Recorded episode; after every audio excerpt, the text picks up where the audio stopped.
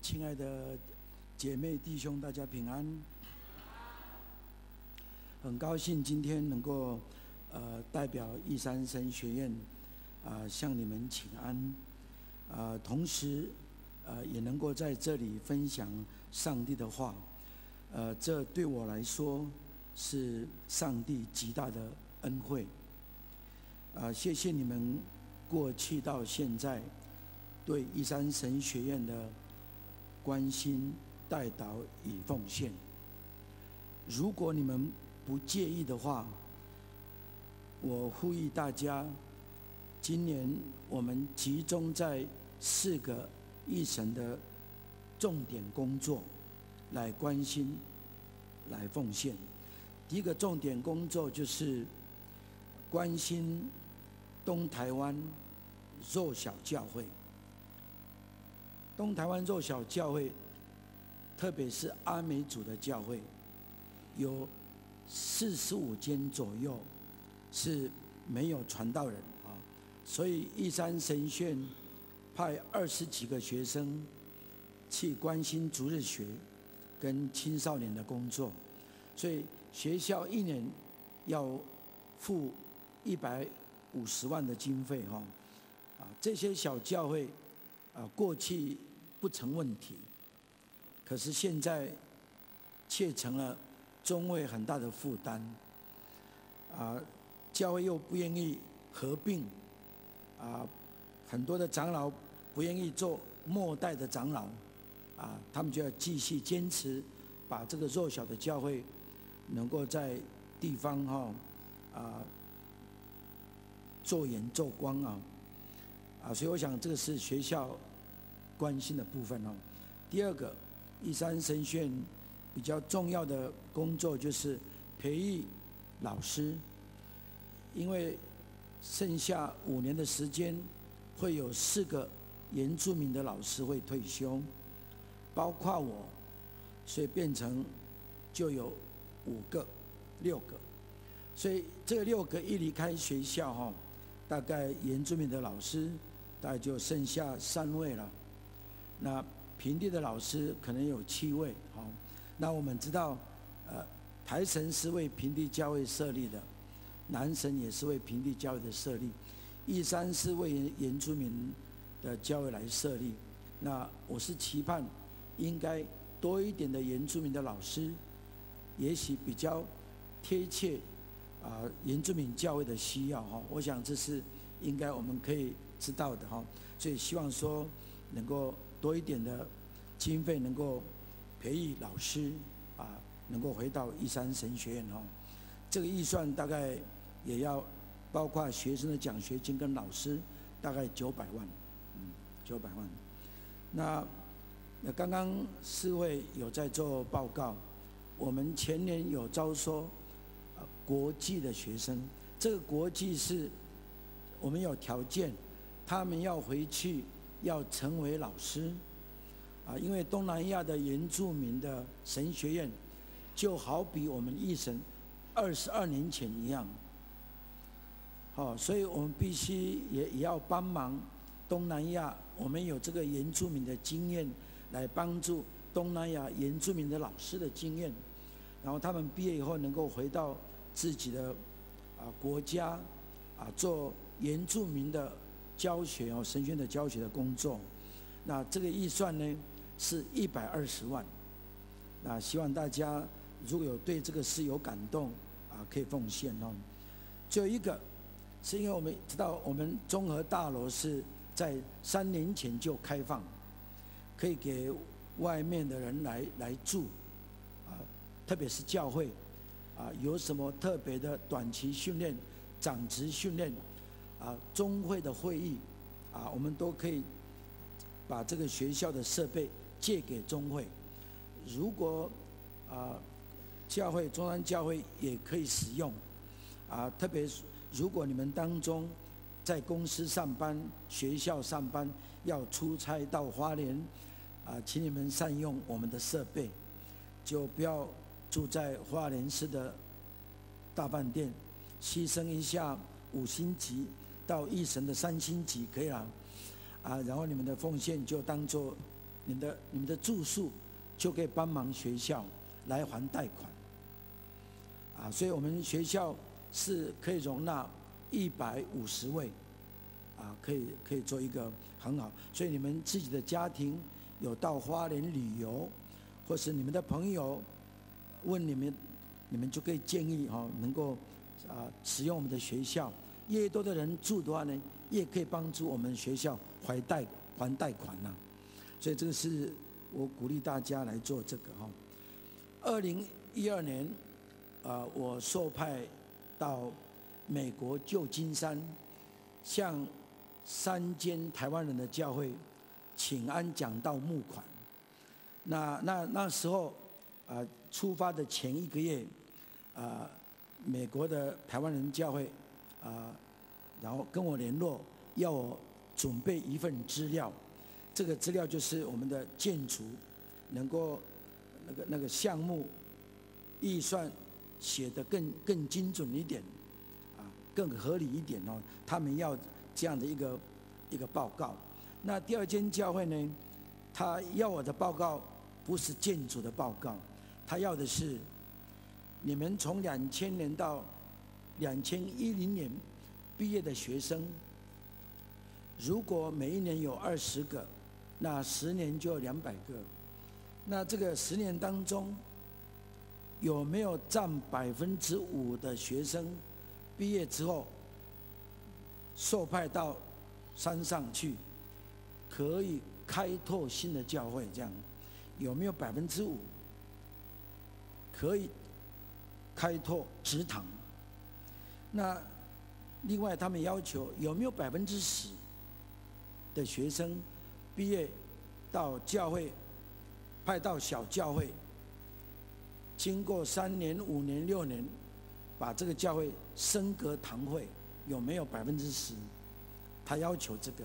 那第三间教会的要求就是，让我写出三十名贫穷的学生，但是他们却有强烈的使命感，要把它写出来，然后带到他们的教会。这样，各位兄弟姐妹，我为什么？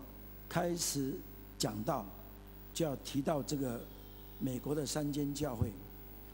这个很明显的看得出来，他们的要求就是他们必须要看见可以让他们感动的事。如果一山神学院所训练的学生两百个，连一个都没有能力去开拓的，连一位都没有把一个小教会升格堂会，他们会感动吗？感动不起来。他们一定要看一个学生虽然贫穷，但是他可以有强烈的使命感。如有这样的事实，他们就感动，引起他们来捐助奖学金的重要的起因啊，不是这样吗？如果教会看不到任何引起他们感动、引起他们羡慕、引起他们激动，他就无法把自己东西来分享、来帮助需要的人。我相信不是只有教会而已，我们每个人都一样。我就拿一个姐妹。她是某一间教会，在二十几年前就嫁出去了，啊，等到四十几年回来之后，这个教会差不多将近要六十周年，这个教会要面临关门了，他心里很难过。我年轻的时刻，这个教会那么兴旺，怎么到我六十快六十岁啊，六十年都这个教会要面临关门？因为信徒剩下四位，中会要强迫这个教会四个信徒要到附近的教会做礼拜。可是后来有一天他回去教会，哎，突然间这教会变成十五个，到现在这个教会受洗会员已经四十五位了啦。本来七年前就要关门的，我这个妇女感动，我的母会本来过去快要关门，现在又复兴起来，他感动啊，看到这个事实啊，他就奉献五十万了。附近的教会那个长老夫妻知道这个事情，也感动啊。也奉献了五十万给这个教会，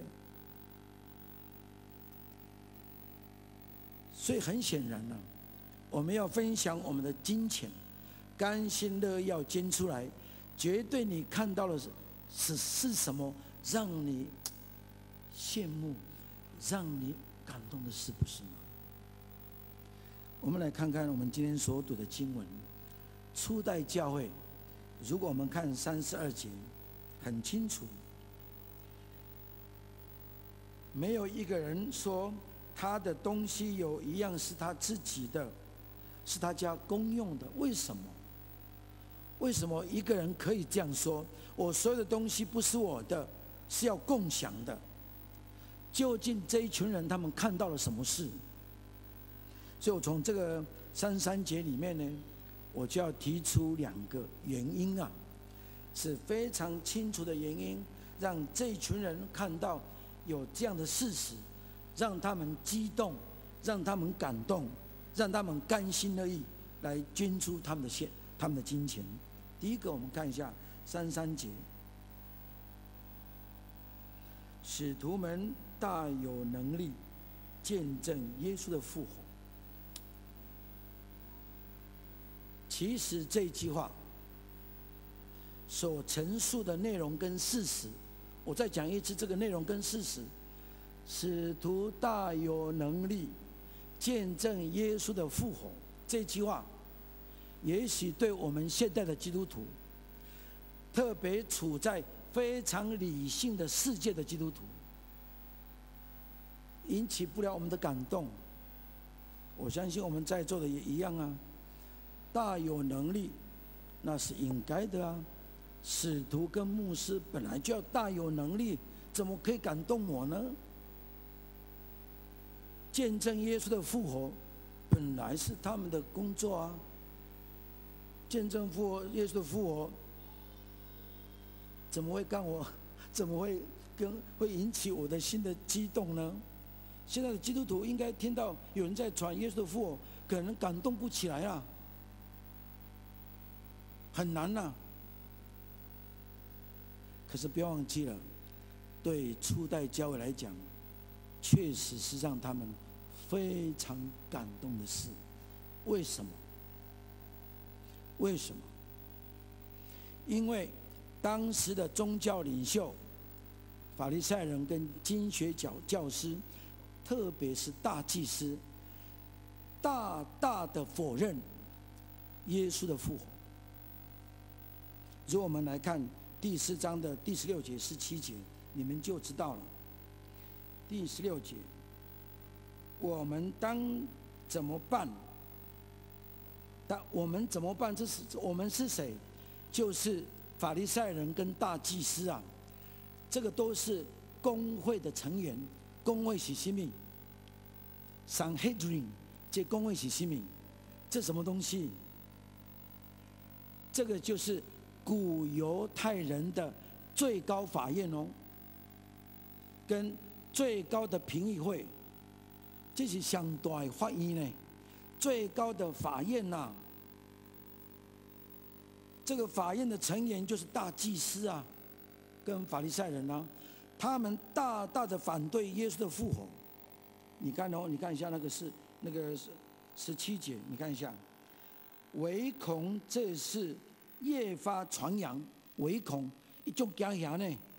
他们那么担心耶稣的复活传得太快了，他们担心恐惧啊，唯恐这些事情传扬在民间呐、我们必须要恐吓他们呐、要恐吓呢。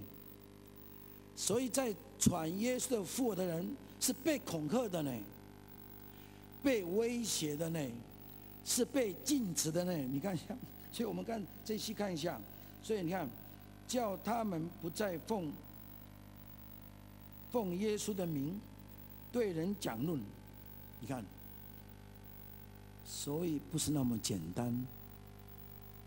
大有能力见证耶稣的复活，在当时来讲是要拼死的呢。你会被关在监牢里面的，因为他们不容许把耶稣的复活传出去，已经踩到了大祭司的红线了。为什么？奇怪，奇怪呢？上帝的选民被称为最大宗教领袖的选这个大祭司，为什么极力反对耶稣的复活？不要忘记了，耶稣的复活是成全圣殿中献祭制度的功能啊！献祭制度就是要你有得罪人、得罪上帝，你要拿拿祭物献到圣圣殿，由祭司来执行，然后呢，宣布你罪得赦免啊。献祭会让你得到救赎啊！可是耶稣的复活是成全了献祭的功能啊，也等于就是阻挡了大祭司的难听的难听的说，阻挡了大祭司的饭碗呐，剥夺了大祭司的职权呐，剥夺了他们的工作机会了。越传扬耶稣的复活能力，圣殿不用了，圣殿中的献祭制度不用了，所以他们大大的反对啊！所以我们没办法体会，当使徒大有能力见证复活的时候，你根本不会引起你的感动，不会的。可是对当时的人来讲，真是感动，他们都不害怕，继续宣扬，即便被关。即便被打，他们愿意继续传啊！所以让那些门徒、那些众信徒看了太感动了，所以不断的捐款啊。为什么使徒会这样那么拼命、拼死拼活不怕？为什么？有一个很重要的原因，我们再往前面看一下经文，在。第十三节、第十四节，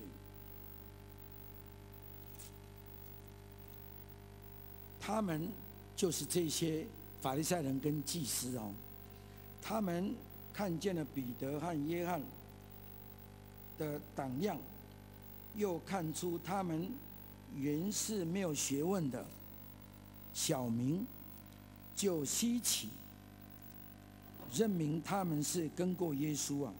又看见那治好了的人们和他们一同站着，就无话可说啊。这些大祭司们，因为看到这些使徒以前是笨笨的，现在变聪明；以前是胆小鬼，现在非常的勇敢；以前没有能力，现在更有能力啊。门徒们本身已经经历到复活的能量啊，所以他们不怕啦。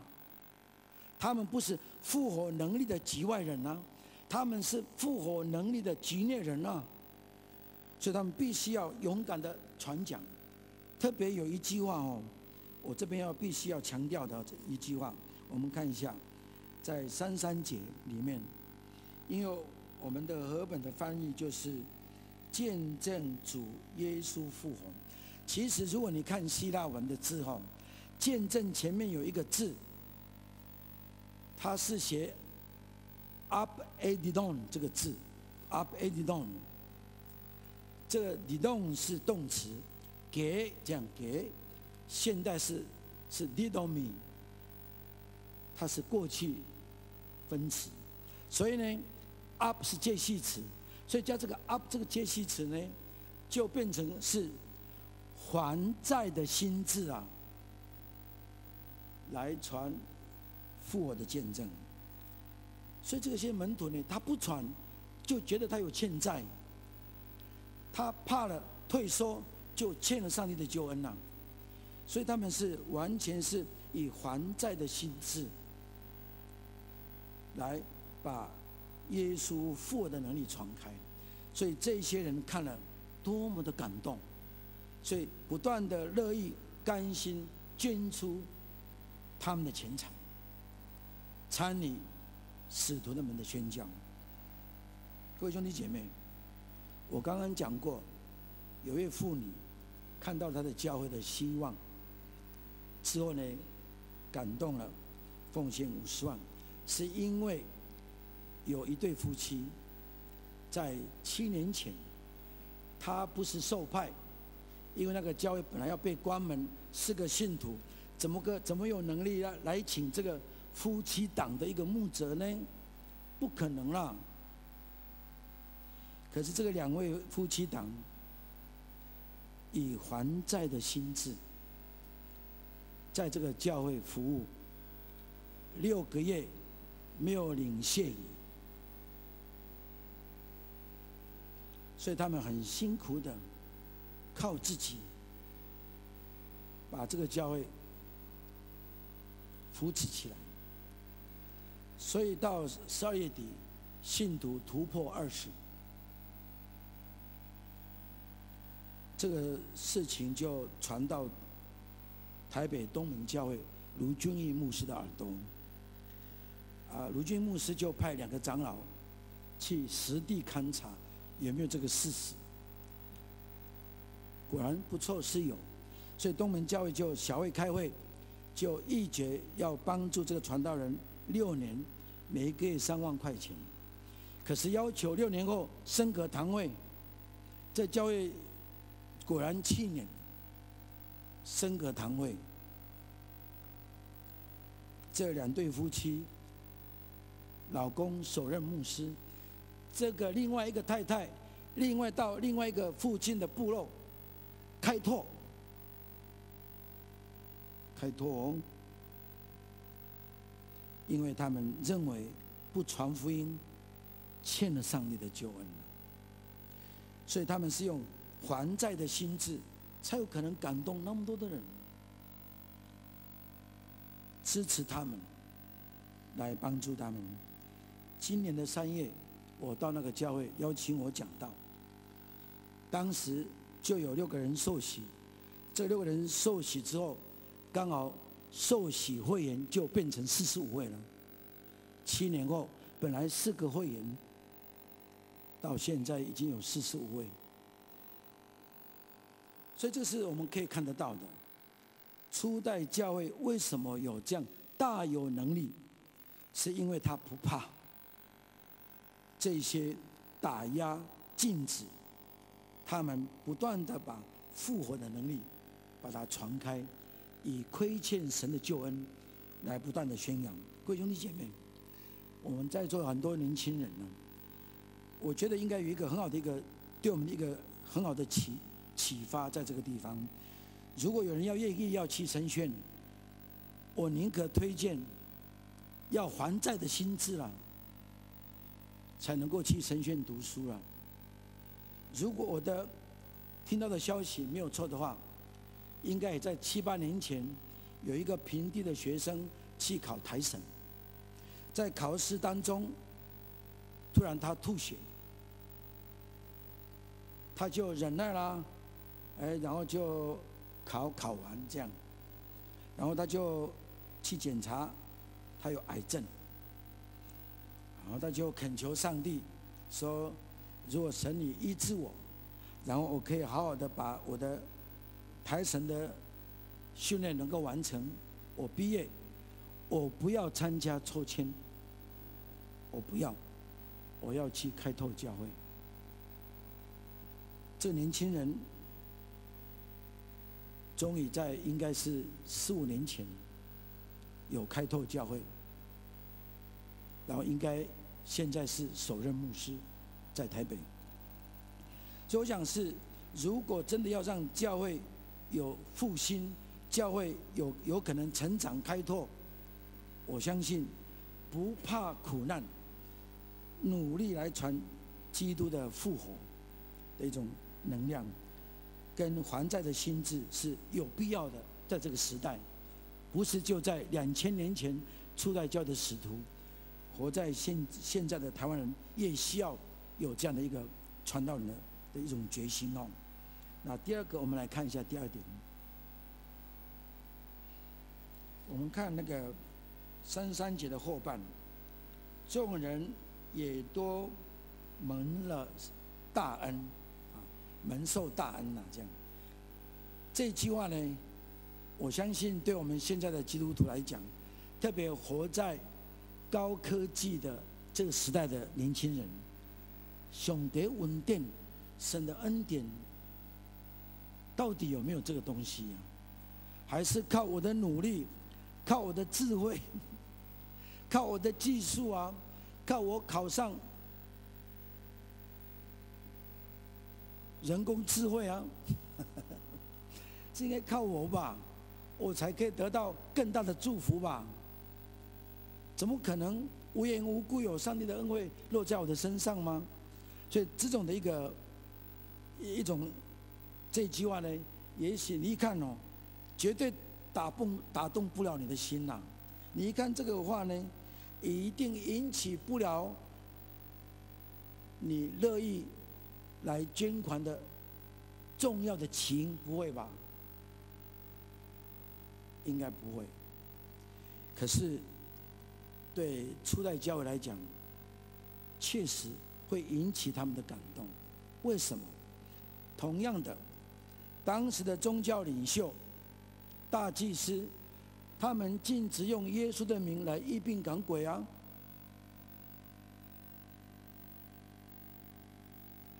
他们同样要封锁、威胁、恐吓这些使徒们，不能奉耶稣的名来行神迹啊！你看，如果我们看那个，你看，如果我们来看那个什么那个二十八节，你看一下啊。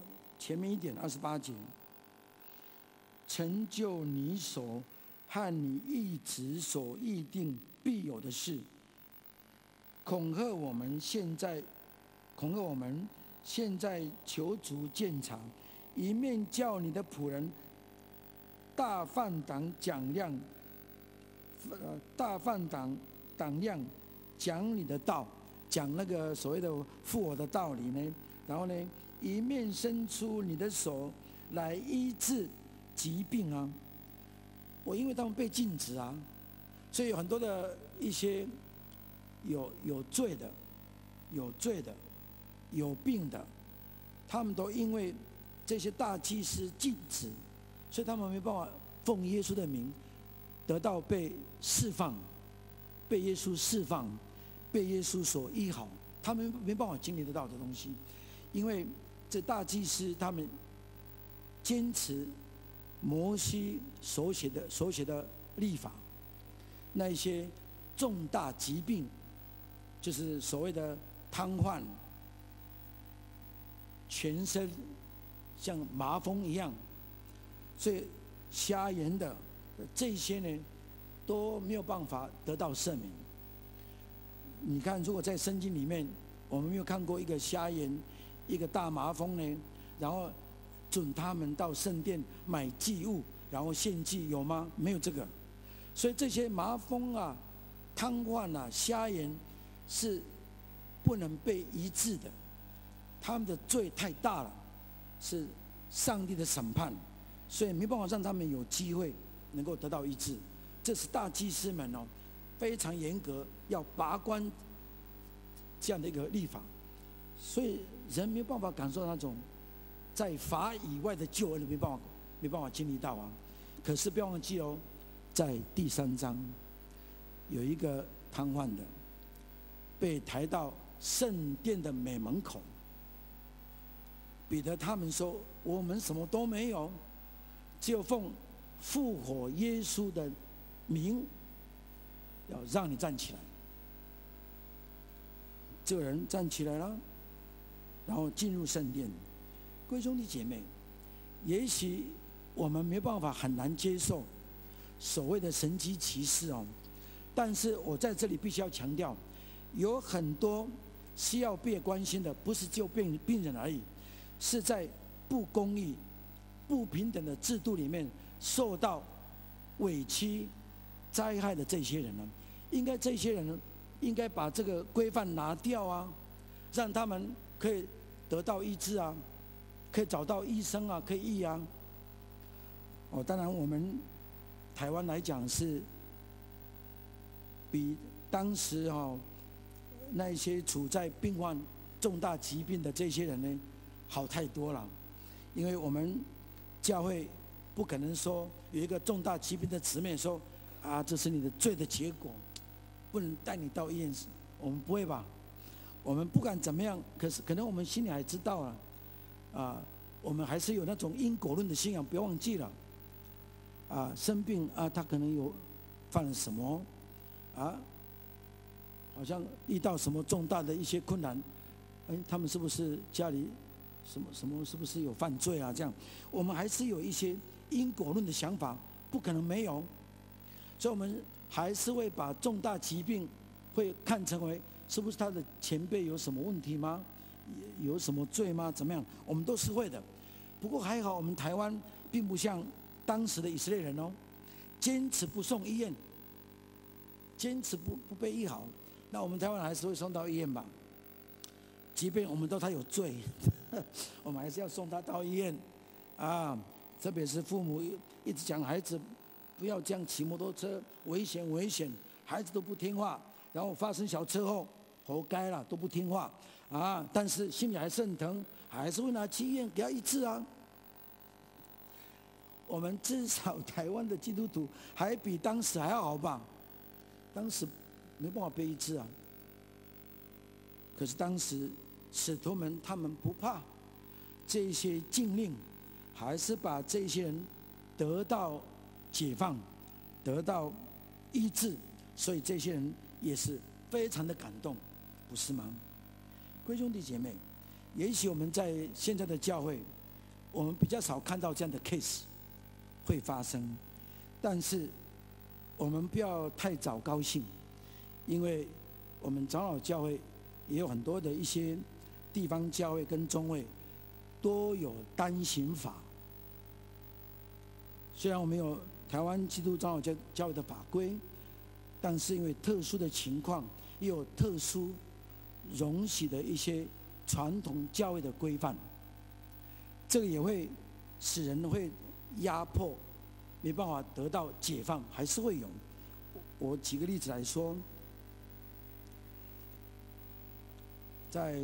东部有一间教会，这个牧师一直希望要把教会里面的一位弟兄，他的告别礼拜拿到教会来举行，即便他知道这是非常的困难，因为他不是长老，因为他在教会没有贡献，他也不是很认真。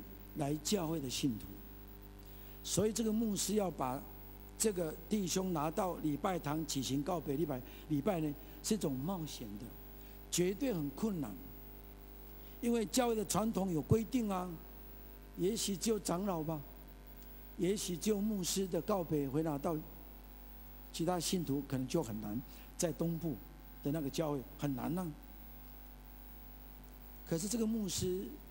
他这个告别礼拜，不是要讲他的一生的信仰，不是要讲，他的目标是要让这个先生的孩子们、女婿、媳妇，能够因着告别礼拜来相信耶稣。他要用宣教的方式，不是要纪念这个人在教会过去的功劳、认真贡献在教会，不是。可是到最后还是被小会。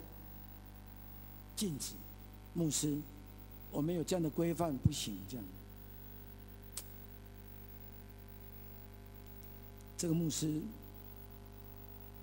坚持，我要宣教。如果宣教不成，我要辞掉牧师，不是要调到别的地方啦，要负责，我要辞掉牧师。最后，小会就容许这个牧师来做。他的讲道分三段，我不会讲很长。第一段，他用铁达尼号的例子，永远不成，最后还是成。人在世上不会永远不死，有一天还是要死。第二个，他要讲，因为这个先生是老的退伍军人，所以他是跟蒋介石先生从中国大陆来的，所以在一九九零年开放的时候，他要回回中国去，啊，这个牧师就问孩子们。你们的父亲一九九零年回中国大陆，你们有没有去？孩子们都全部举手，都有去了。好，第三段他开始讲：今天你爸爸不是要回到大陆，要回到天家，你们要不要去？大陆你们去过了，要不要回？全部举手了。牧师就邀请他们到前面，呼召他们。呼召之前，先看影片。牧师多么辛苦来照顾这个老人，教会的妇女会花时间、花金钱照顾这个老人，告诉他们说：“你们这些孩子在都市，你们都不晓得爸爸被牧师、被教会照顾的。”让你们安心在外面赚钱，可是你们都不相信上帝，不相信耶稣，回到部落也不来教会。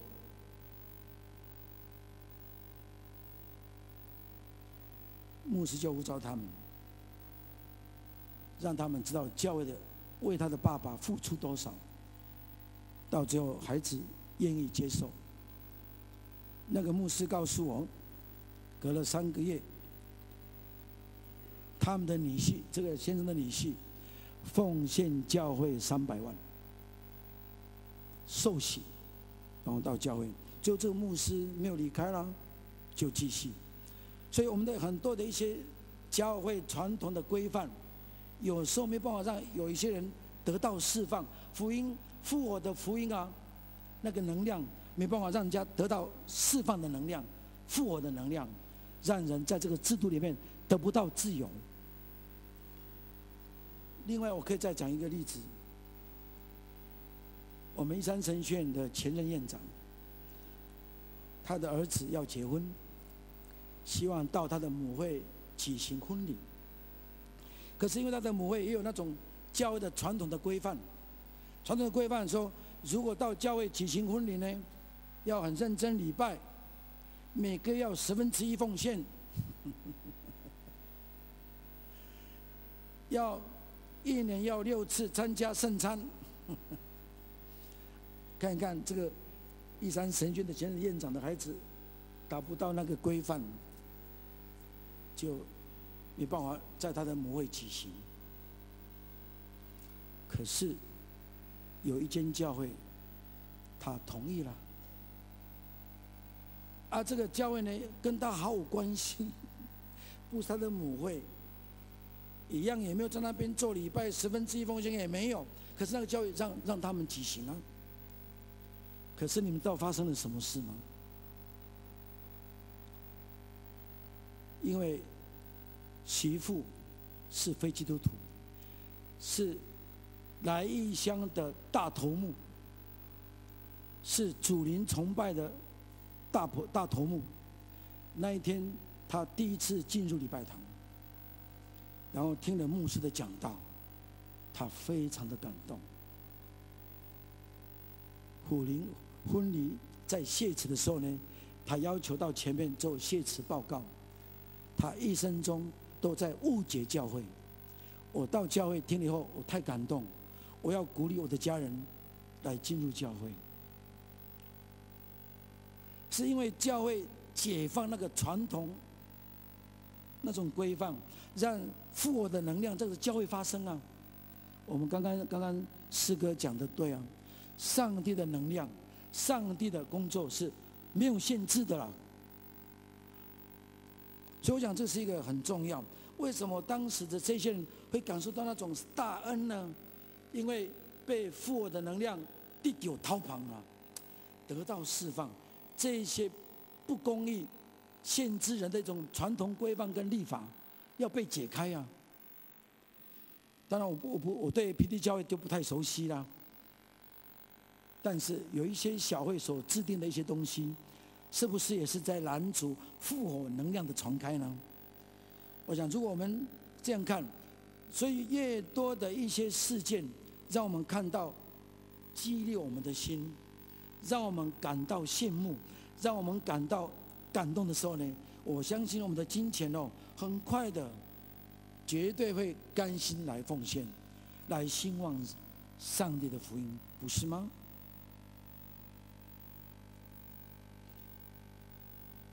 各位兄弟姐妹，我不晓得你们来教会有多久，我不知道，啊，但是不管如何，我们也许过去按照教育的规范，我们就十分之一；也许我们过去因为看到别人奉献，我们奉献，我们不好意思，我们就奉献。但是我们今天已经看到圣经的教导，我们只要在。宣扬复活的基督，让复活在每一个不同的社会阶层都能够看到那种解放、自由，让我们感动。我们应该就要把我们的分享就分享出去。我们一三神学院训练的同学很好，虽然不是美国教会说的百分之十，要二十个让。弱小教会成为堂会，但是至少目前有十三位。虽然我们也许没有按照那个教会的需要百分之五要十个开拓，但是至少目前也有三个啊在开拓。如果我们有更多的一些我们所训练的传道人，是一个以还债的心智到神学院训练，我相信我们未来的教会。的事工一定是被上帝所大大的祝福。